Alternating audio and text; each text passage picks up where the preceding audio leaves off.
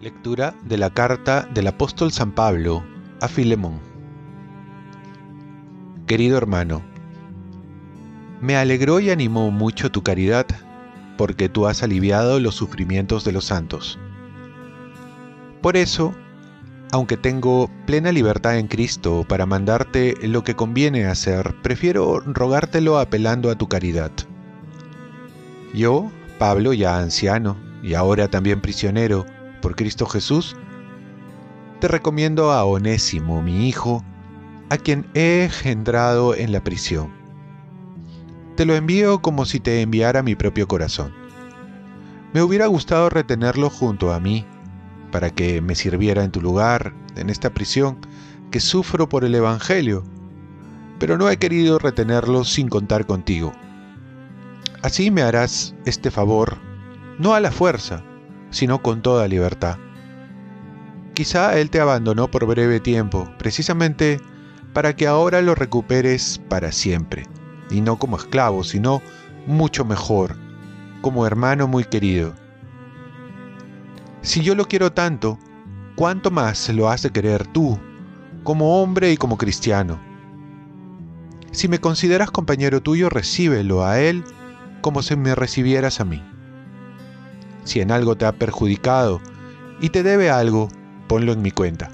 Yo, Pablo, lo firmo de mi puño y letra, te pagaré, aunque podría recordarte que tú también me debes tu propia persona. Sí, hermano, hazme este favor en el Señor. Alivia mi ansiedad por amor a Cristo. Palabra de Dios. Salmo responsorial. Dichoso a quien auxilia el Dios de Jacob. El Señor mantiene su fidelidad perpetuamente. Él hace justicia a los oprimidos. Él da pan a los hambrientos. El Señor liberta a los cautivos. Dichoso a quien auxilia el Dios de Jacob. El Señor abre los ojos al ciego. El Señor endereza a los que ya se doblan. El Señor ama a los justos.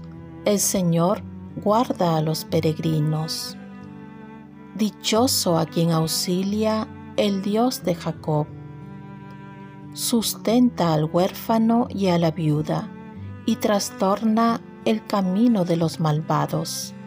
El Señor reina eternamente, tu Dios Sión, de edad en edad. Dichoso a quien auxilia el Dios de Jacob.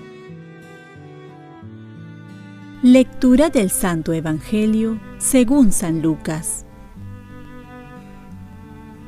En aquel tiempo, a unos fariseos que le preguntaban cuándo iba a llegar el reino de Dios, Jesús les contestó, el reino de Dios no vendrá espectacularmente, ni anunciarán que está aquí o está allí, porque el reino de Dios está entre ustedes.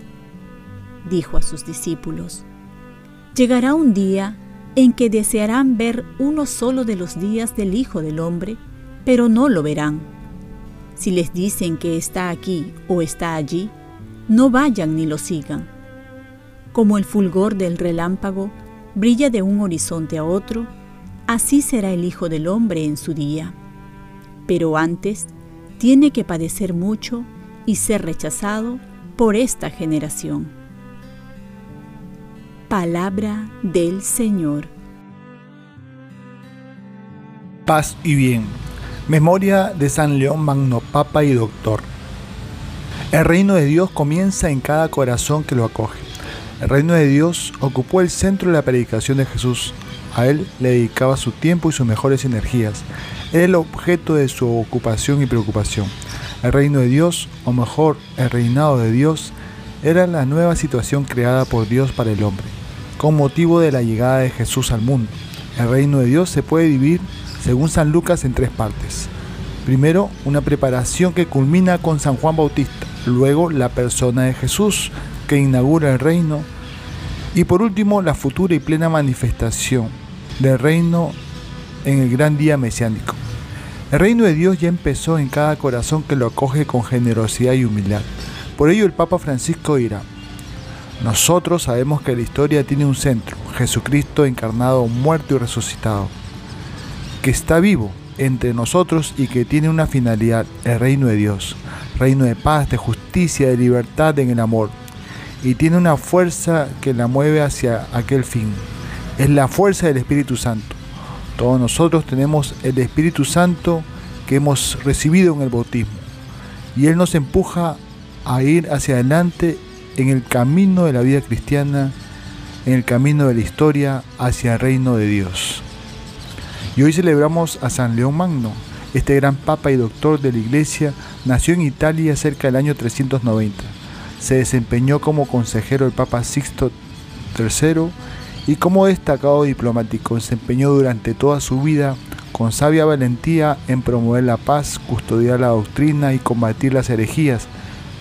Dejó como legado cerca de 100 sermones escritos y poco menos de 150 carnas en la que expone su teología, promueve el ecumenismo y responde a las necesidades pastorales de los fieles. Oremos, oh Dios, nunca permitas que las puertas del infierno prevalezcan contra tu iglesia, asentada sobre la firmeza de la roca apostólica. Te pedimos por intercesión de el Papa San León Magno, que permaneció firme en tu verdad y una paz continua. Ofrezcamos nuestro día. Dios Padre nuestro, yo te ofrezco toda mi jornada en unión con el corazón de tu Hijo Jesucristo que sigue ofreciéndose a ti en la Eucaristía para la salvación del mundo. Que el Espíritu Santo sea mi guía y mi fuerza en este día para ser testigo de tu amor. Con María, la Madre del Señor y de la Iglesia, te pido por las intenciones del Papa. Con San José Obrero te encomiendo mi trabajo y mis actividades de hoy para que se haga en mí tu voluntad. Y la bendición de Dios Todopoderoso, Padre, Hijo y Espíritu Santo descienda sobre ti. Cuenta con mis oraciones que yo cuento con las tuyas y que tengas un santo día.